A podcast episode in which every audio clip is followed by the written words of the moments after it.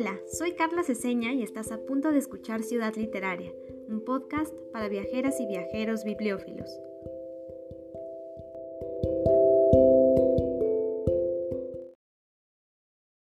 Los libros leídos tienen mucho menos valor que los no leídos. Acumularemos más conocimientos y más libros a medida que nos hagamos mayores y el número creciente de libros no leídos sobre los estantes nos mirará con gesto amenazador. En efecto, cuanto más sabemos, más largas son las hileras de libros no leídos. A esa serie de libros la vamos a llamar antibiblioteca. Las personas no van por ahí con un anticurriculum vitae en que se nos cuente lo que no han estudiado ni experimentado, pero sería bonito que lo hicieran. Del mismo modo que necesitamos darle la vuelta a la lógica de la biblioteca, nos ocuparemos de dársela al propio conocimiento. Observemos que el cisne negro procede de nuestra falsa comprensión de la probabilidad de las sorpresas, de esos libros no leídos, porque nos tomamos un poco demasiado en serio lo que sabemos. Para iniciar este episodio leí un pedacito de El cisne negro, el impacto de lo altamente improbable, escrito por Nassim Nicolás Taleb. Si no han escuchado hablar sobre estos libros no leídos, no se preocupen porque hoy está con nosotros mi queridísimo Juan José Lara, creador del podcast La Antilibrería, quien además es autor de libros como Crónica Negra de la región de Murcia, es doctor en filosofía, ha publicado artículos en diferentes medios como la revista literaria Senda o La Opinión y actualmente dirige la Biblioteca Regional de Murcia. Bienvenido Juanjo y muchas gracias por estar aquí hoy. Buenos días, Carla. El agradecido soy yo. Muchísimas gracias. Al contrario, Juanjo, pues vamos a comenzar este episodio y antes que nada quisiera que nos cuentes por favor sobre tu podcast y por qué decidiste llamarlo La Antilibrería.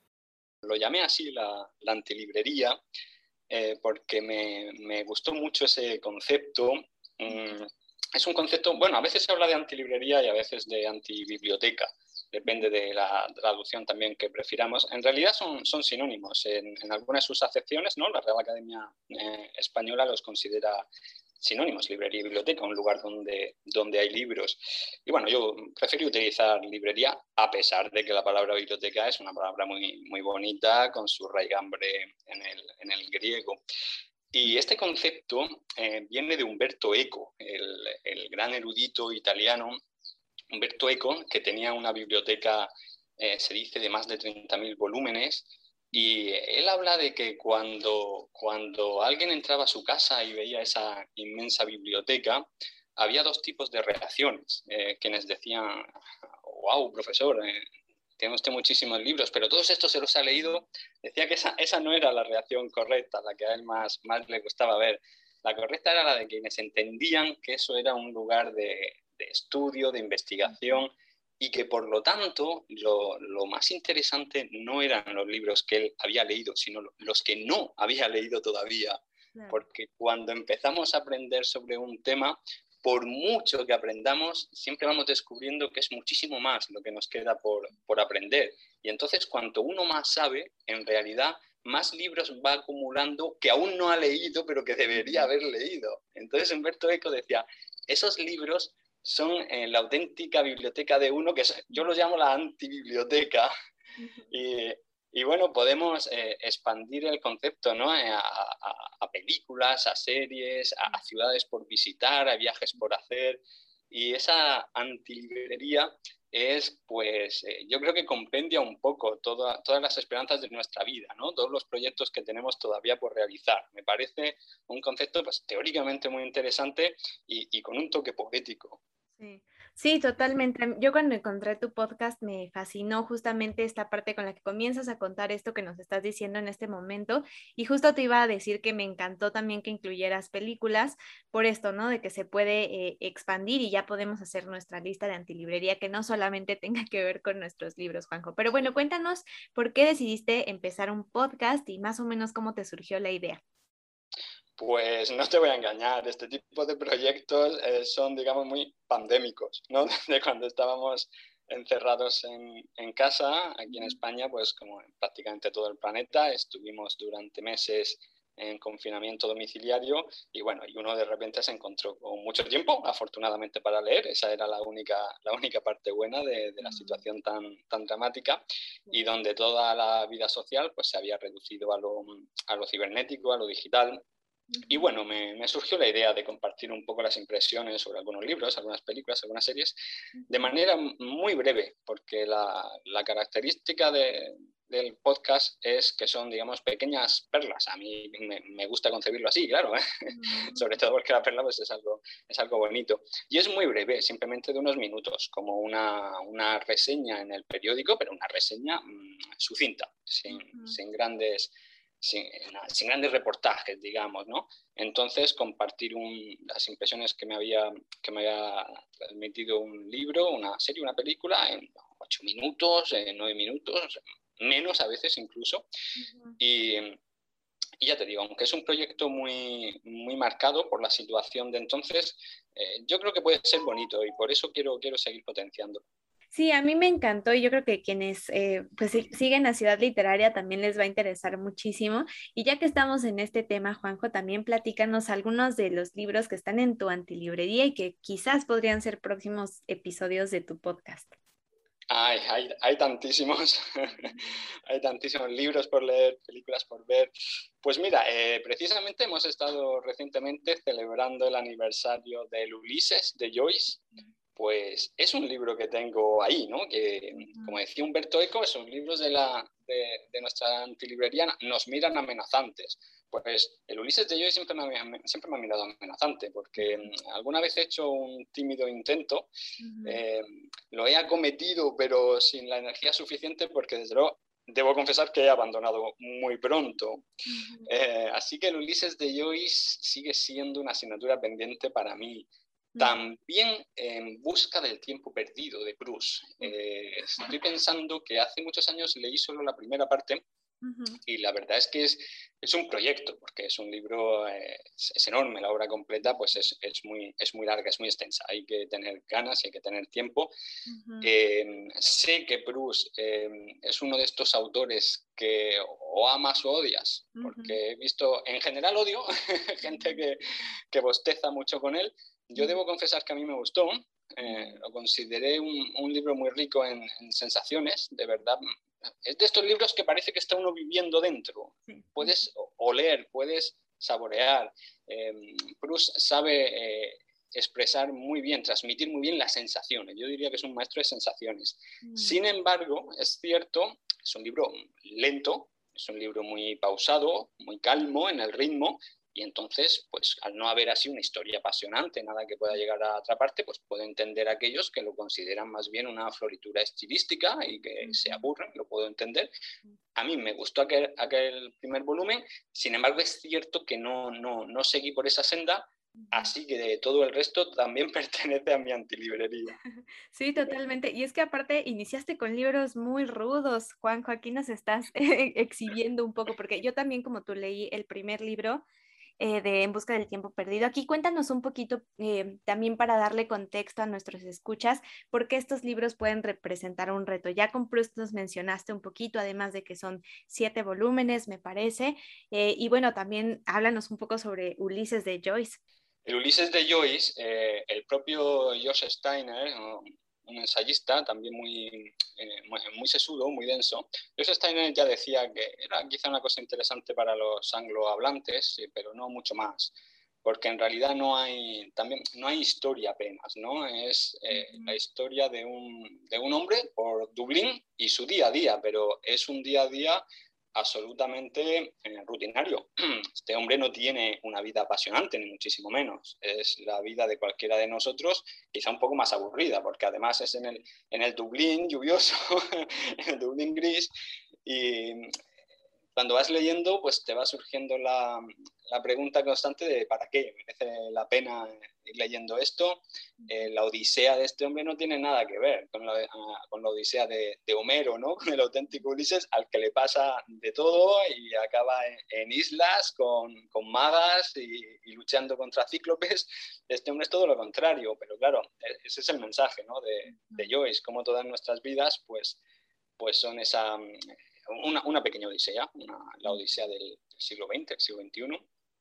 Y Bruce, pues, pues lo mismo, es un libro de, de, remembranzas, de recuerdos, un hombre recordando su vida, no ha sido tampoco una vida donde haya sucedido nada extraordinario, pero mm, yo creo que refleja muy bien la, literatura contemporánea, hacia dónde derivó la literatura, ¿no? que de las grandes historias, de las grandes epopeyas, pues fuimos pasando a, la vida de gente como, como tú, como yo, del ciudadano medio, que sin embargo, pues con sus pequeñas tragedias cotidianas, con sus amores y desamores, con, con, sus cuitas en el trabajo, etcétera, pues también van tejiendo, digamos, una, una, auténtica tragedia, que si el narrador tiene, tiene talento, pues nos puede llegar a apasionar.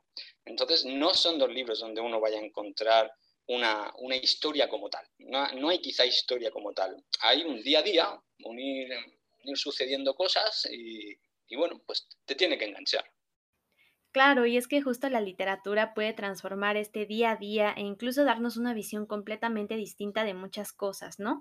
Y hablando de Ulises particularmente, pienso en Dublín y el papel que juega en la ciudad en esta novela y todavía en nuestros días, porque como ya he mencionado muchas veces, pues actualmente se hacen recorridos que siguen la trayectoria de Leopold Bloom. Em, algunos sitios que se mencionan en la novela todavía existen. De hecho, hoy se celebra el Bloomsday en la capital irlandesa. Entonces yo creo que por todo esto ya vale mucho la pena acercarnos a Ulises y su Dublín. También mencionaste algo que quiero destacar porque eh, nos decías que una antilibrería puede ser de lugares y esa es una idea que me gusta muchísimo. Y aprovechando que tú vives en Murcia, quisiera que nos cuentes un poco sobre tu ciudad, em, cómo se relaciona con la literatura y estas cosas que ambos nos encantan. Sí, yo vivo en la, región de Murcia, es un rinconcito en el, sureste de, España, mirando al, al Mediterráneo. Y bueno, pues qué decir del panorama literario aquí. Eh, yo diría que es un panorama muy, muy vivaz. La región de Murcia, de hecho, se, se edita por encima de, de, la media nacional. Hay bastantes editoriales, hay muchísimos escritores, eh, hay muchísimos poetas. Em, aquí hay una, un municipio, eh, Molina de Segura, donde, donde por alguna razón que no, que no se sabe, quizá seguramente sea simplemente fruto del azar, pues hay, muchísimos escritores. Y en ese municipio cayó un meteorito hace, pues fue en 1800, a finales del, de 1800, siglo XIX, y bueno, ha llegado a surgir la, la, leyenda, el mito, de que este meteorito emitía radioescribidad. sí, y por eso han surgido tantos escritores en, Molina de Segura y a su, y a su alrededor. Yo ahora, em, en estos momentos, pues tengo el enorme orgullo ¿no? de ser el director de la Biblioteca Regional de Murcia. para un bibliófilo como yo, pues desde luego es uno de los cargos más, más bonitos que podía haber. Y hombre, pues tengo, tengo que subrayar ¿no? la labor que, que hace la Biblioteca Regional de Murcia como el, el buque insignia ¿no? de, de, la, de, toda la red de bibliotecas de, de, la región. Y por aquí pues pasan los, los autores más afamados del, del panorama actual.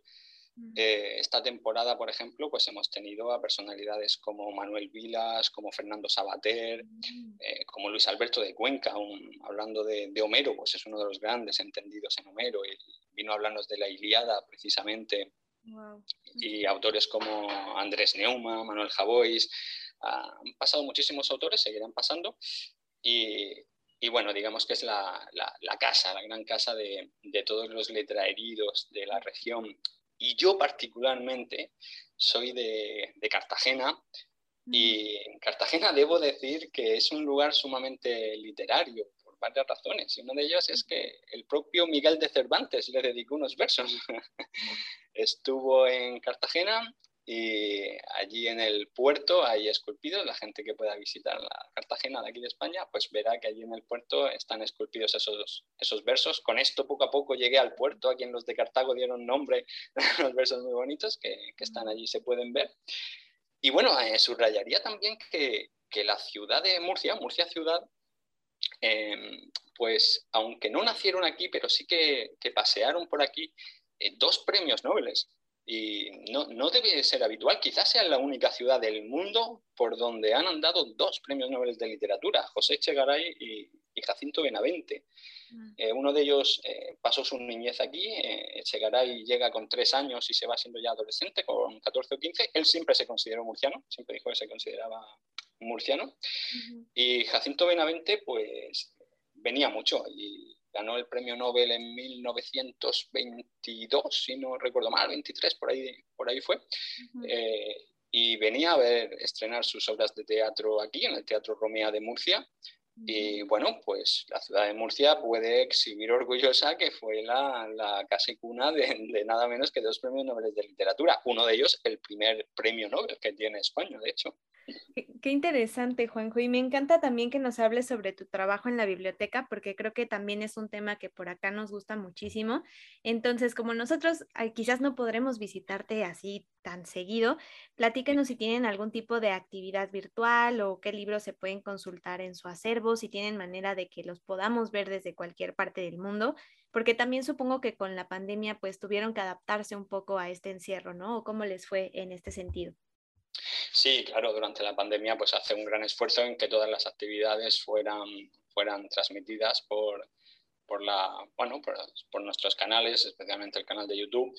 Eh, ahora la verdad hemos reducido mucho toda la actividad virtual precisamente para priorizar la, actividad presencial. Eh, para volver a atraer a los usuarios a la, a la, biblioteca físicamente, ¿no? porque había ya ganas de, de vernos las caras, de, de las actividades presenciales. Sin embargo, a pesar de que había ganas, pues cuesta un poquito, ¿no? Porque durante mucho tiempo eh, no hubo actividades presenciales, mucha gente con la, con la pandemia, que desgraciadamente, aunque está mucho mejor la situación, pues no ha acabado, entonces mucha gente aún se siente un poquito aprensiva. Bueno, pues hemos, hemos querido eh, potenciar las actividades presenciales. Em, efectivamente, la biblioteca es, es, eso, es una biblioteca, eh, con, tenemos eh, un catálogo de medio millón de ejemplares, es una, sí, es una biblioteca muy bien surtida, muy bien nutrida. Sin embargo, lo que hemos querido también potenciar son las actividades, los eventos, porque la biblioteca del, siglo XXI tiene que ser mucho más que un espacio donde hay libros, donde se, se, prestan libros eh, y donde se va a estudiar esto de la sala de estudios y del servicio de préstamo son simplemente dos servicios que presta la biblioteca, pero hay que concebir ya las bibliotecas de, hoy día como un centro cultural en el sentido más amplio de la palabra, ¿no? Un centro cultural muy, muy polivalente, muy dinámico. Y entonces, por eso te digo que hemos eh, traído, hemos intentado traer, estamos intentando traer pues, a los escritores más, más destacados del panorama, pero no solo escritores, ¿eh? De hecho, uno de mis, de mis lemas siempre ha sido que a la biblioteca tienen que venir incluso aquellos a quienes no les guste leer. Entonces, eh, tenemos también una mediateca muy, muy potente con muchísimas películas. Pues hemos iniciado también un ciclo donde los cineastas vienen a hablar es verdad que vienen a hablar sobre la relación entre, entre el texto escrito y, y, el cine, pero no necesariamente sobre las novelas y el, cine, sino, por ejemplo, sobre cómo se escribe un guion, cuáles han sido los guiones que a ellos más les ha gustado, los que menos, qué virtudes tiene un guion, cómo se lleva un texto escrito a la, a la, pantalla, porque al fin y al cabo una película o una serie es eso, porque todo empieza en un texto escrito y luego hay que traducirlo al lenguaje visual. Bueno, pues hemos tenido aquí a personalidades como Rodrigo Cortés, eh, Maribel Verdú, gente muy conocida en todo, en todo el mundo. Y eh, la Comicteca, por ejemplo, también una de las, de las mejor nutridas de España, más de 20.000 cómics, eh, con unos niveles de préstamo actualmente ya prácticamente en niveles prepandemia. Creo que eso es, un dato muy interesante que demuestra que la gente tiene ganas de, de ir. Y es que hay que considerar, claro, que quizá el cómic, por su propia naturaleza, no se da tanto al, formato digital, ¿no? Entonces, eh, el amante del cómic no es tan dado a tirar de, de, los, de las plataformas digitales y, y es más dado a, a, seguir fiel al formato, al formato físico. Y bueno, creo que, que, lo que estamos haciendo en la, en la, biblioteca regional pues marca un poco la senda de lo que debe ser una, una biblioteca que, que ya hay gente, por ejemplo, que todavía se queja de que hay ruido a veces en la biblioteca. Y claro, es que la biblioteca no es una sala de estudio. La biblioteca es un sitio donde va a haber eh, todo tipo de actividades, eh, desde una ponencia hasta un taller de cómo hacer un, podcast, por ejemplo, estamos teniendo ahora, eh, o, hasta una actividad culinaria, por decirte algo. Qué interesante, suena increíble. Seguro ya quienes nos están escuchando agregaron la Biblioteca Regional de Murcia en su antilibrería de lugares porque está padrísimo. Y parte de lo que hacen, supongo que también suben cierto contenido a redes, ¿no? Por si quienes nos escuchan nunca pueden ir a Murcia, pues que sepan que por ahí ya están en redes sociales ustedes. Entonces, si quieres, Juanjo, eh, pues dinos dónde los podemos encontrar para pues, estar al pendiente de sus actividades y cuando vayamos a Murcia, eh, ir a ese punto obligado que es la Biblioteca Regional. Sí, eh, estamos de hecho muy presentes en redes y muy dinámicos. Tenemos un community manager muy, muy creativo. Yo recomiendo a todo el mundo que en, en, Facebook, en Twitter, en Instagram busquen la Biblioteca Regional de Murcia y, la sigan porque aunque no puedan venir aquí a España de momento, a Murcia y visitarla físicamente, van a ver todo lo que hacemos, yo creo que les va a gustar, incluso eh, simplemente las publicaciones de, las redes sociales les, van a parecer atractivas seguro y van a poder sacar muchas ideas sobre qué, película ver, sobre qué libro leer. Eh, nuestras redes les van a gustar seguro y si siguen el canal de YouTube, pues verán que subimos también muchas de, las actividades que tenemos presenciales. Ay, está perfecto, Juanjo. Me parece increíble tener este lugar. Y bueno, también siguiendo un poco la ciudad y Murcia, eh, quisiera que nos recomiendes pues un par de libros o, publicaciones que podamos leer y agregar a nuestra antilibrería de libros para poder eh, pues leer esta ciudad o acercarnos a Murcia a través de, de la lectura. Pues para acercarse a Murcia, pues mira, hay un, autor que se llama eh, López Mengual, que tiene precisamente un librito, es un librito breve, que se llama Paseo Literario por las calles de Murcia. Ahí, sí, ahí podrán, podrá la gente sentir que, que pasea por, por, la ciudad y con muchas anécdotas, no solo de corte literario, eh, de corte histórico, a veces cuenta sucesos, ¿no? Como en esta calle del centro mataron a no sé quién y ya cuenta la, la historia. Por supuesto que es un autor que, que, con el que contamos muchísimo en, en, la biblioteca. Esos paseos los hace también de, de, manera física, ¿no? Y es muy interesante ir con él por la ciudad, pues contándonos todas estas historias, pero su librito se se puede conseguir. Es un libro muy, muy interesante para acercarse a esta, esta ciudad y a esta región en general. Ok, Juanjo, lo vamos a buscar sin duda, suena súper bien. Y también cuéntanos un poquito, porque no sé si Murcia sea como un destino muy común al mencionar España, eh, pues qué se puede encontrar en esta ciudad o por qué nos recomendarías visitar Murcia a las personas que amamos los libros, además de lo que ya nos dijiste de la biblioteca, que ya con eso yo creo que sería un punto muy interesante de visitar.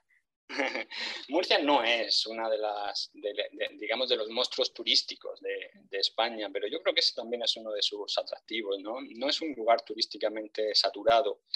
Estamos cerca de, monstruos turísticos, es cierto. Estamos eh, relativamente cerca de Benidorm, cerquita de, Torrevieja. Eh, esos sí son auténticos monstruos. Eh, son destinos de, playa. en la región de Murcia ya digo, yo soy de, Cartagena, la, costa es, es, también espectacular, es una costa preciosa, pero las, las, grandes ciudades de aquí pues merecen mucho la pena. Cartagena es una ciudad eh, muy bonita, eh, con un casco histórico muy modernista, porque fue, todos esos edificios eh, se levantaron en el siglo XIX, fueron obra muchos de ellos de arquitectos que venían de Cataluña, que era, digamos, la, bueno, pues la ciudad estrella del modernismo, ¿no?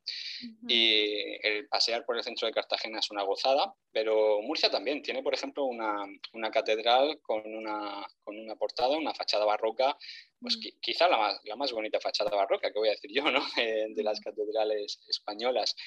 Y en general, eh, ya digo, paisajísticamente, el sitio es, es bonito, aunque somos un sitio árido, pero eh, si vamos por el interior vamos a encontrar también bosques, mucha gente se asombra y dice, pero esto es Murcia, porque es un sitio también muy arbolado. Y bueno, la gente que le gusta la playa, desde luego, conoce la región de Murcia por, por sus playas, pero las ciudades también merecen mucho la pena Sí, Juanjo, está increíble. Muchísimas gracias por contarnos un poquito sobre tu ciudad. Y bueno, ahora sí, para cerrar este episodio, ah, me gustaría que ahora nos recomiendes un espacio libresco que a ti te guste, puede ser en Murcia o en el sitio del mundo que quieras, porque además tú conoces muchos sitios literarios. Y también eh, una recomendación de un libro para seguir aprendiendo sobre la antilibrería, sobre o que recomiendes agregar a nuestras antilibrerías o de ciudades, de viajes, de lo que tú quieras. Ay, pues un, sitio libresco. Pues mira, se me viene a la cabeza pues uno de los lugares que a mí más me ha, más me, ha emocionado cuando estuve allí, que es una cafetería, es la, la Biela, la Biela de Buenos Aires, en el barrio de La Recoleta, es eh, uno de los barrios más elegantes de, de Buenos Aires, eh, de la clase media alta alta bonaerense, y hay allí una cafetería muy agradable, se llama La Biela porque fue inaugurado, eh, leí cuando, cuando estaba todo el sector del automovilismo muy, muy en boga y allí pues parece que acudía mucha gente de, de ese mundillo y lo llamaron La Biela y de hecho hay cuadros y muchas ilustraciones de coches, de coches antiguos.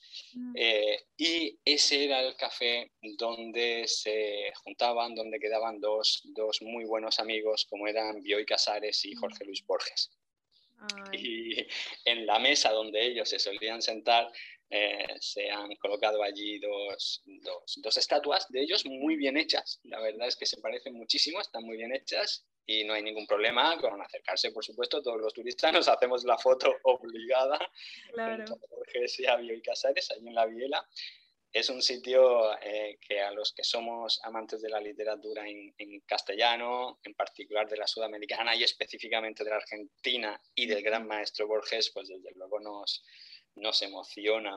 Eh, yo diría que Argentina entera es un lugar muy literario, ¿no? Eh, Cortázar, Pizarnik, eh, muchísimos escritores de muchísima calidad, pero si a uno le gusta Borges, desde luego la, la Viela es el paso obligado. Bueno, también pues, mencionaría Escocia entera también, ¿no? Como un país muy, muy literario, ese país de, de castillos, de bruma, y que por supuesto pues ha sido la cuna de, de muchos autores, eh, Walter Scott, Robert Louis Stevenson, Conan Doyle, todos estos ah, escritores han, han, salido de Escocia y a uno no le extraña cuando ve ese ambiente, que es que invita al misterio, invita a las historias de fantasmas. Claro. y bueno, si recomendar algún libro de viajes, a mí me gusta mucho, me gusta mucho viajar y me gustan mucho los libros de viajes. En España hay algún clásico, eh, Camilo José Cela, que también fue premio Nobel, escribió un viaje a Alcarria, unos pueblecitos, eh, casi aldeas muy pequeñitos. Y bueno, con el estilo de Cela, pues eh, uno se pasea por esos pueblos del interior de España, de la Alcarria.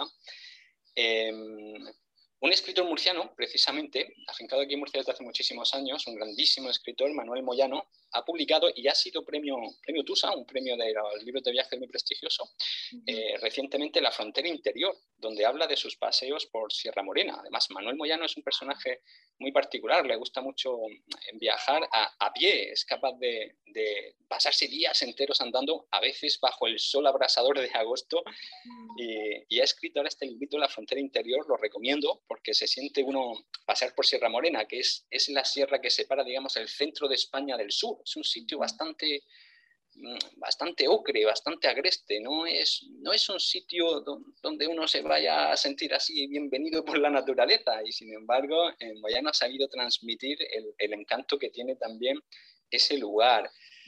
Y quizá, quizá yo recomendaría, eh, estoy acordando, Hacia Rutas Salvajes de John Krakauer.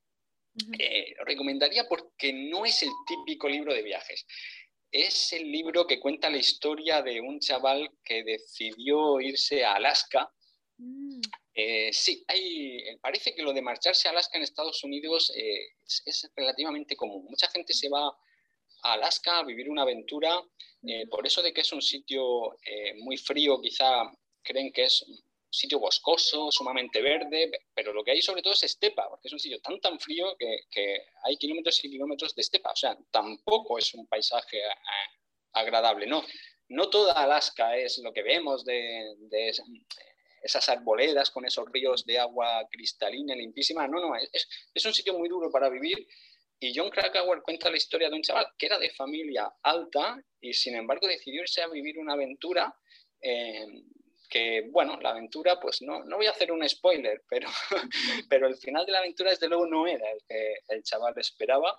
Y se hizo una película, Sean Penn, protagonizada por Sean Penn, muy interesante también. Entonces, quizá a nuestros, nuestros oyentes les puede interesar hacia Rutas Salvajes y Into the Wild en, en original. Ay, Juanjo, están increíbles tus recomendaciones y me encanta cómo nos las cuentas. Entonces también yo aprovecho para recomendarles el podcast de Juanjo, que recordemos que se llama La Antilibrería. Y tú, Juanjo, cuéntanos dónde te podemos seguir a ti y cómo encontramos tu podcast. Pues yo soy sobre todo activo en Twitter, tampoco de una actividad frenética, pero sí que soy activo en Twitter. Y la antilibrería está específicamente en iVoox, solo en iVoox, no está en ninguna otra plataforma. Ya digo que es un proyecto que acaba de empezar. Ahora, aprovechando esta oportunidad que me das, Carla, pues tendré que darle un empujoncito ¿no? prodigarme un, un poco más.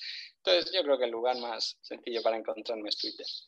Sí, Juanjo, perfecto. Muchísimas gracias. Y además pones cosas súper interesantes y ya te digo, cuentas las cosas muy bonito. Entonces seguramente te querremos escuchar muchas de las personas que siguen eh, a Ciudad Literaria. Entonces muchísimas gracias por estar aquí y esperamos que lances nuevos episodios para seguir teniendo recomendaciones para nuestras antilibrerías.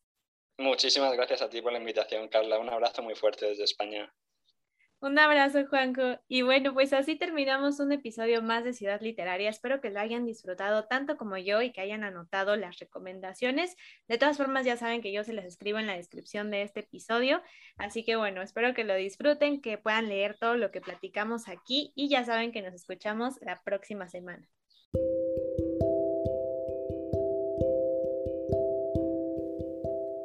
Si quieres ser parte de nuestra comunidad, Búscame en Facebook e Instagram como arroba Ciudad Literaria CDMX y no te pierdas nuestro próximo episodio.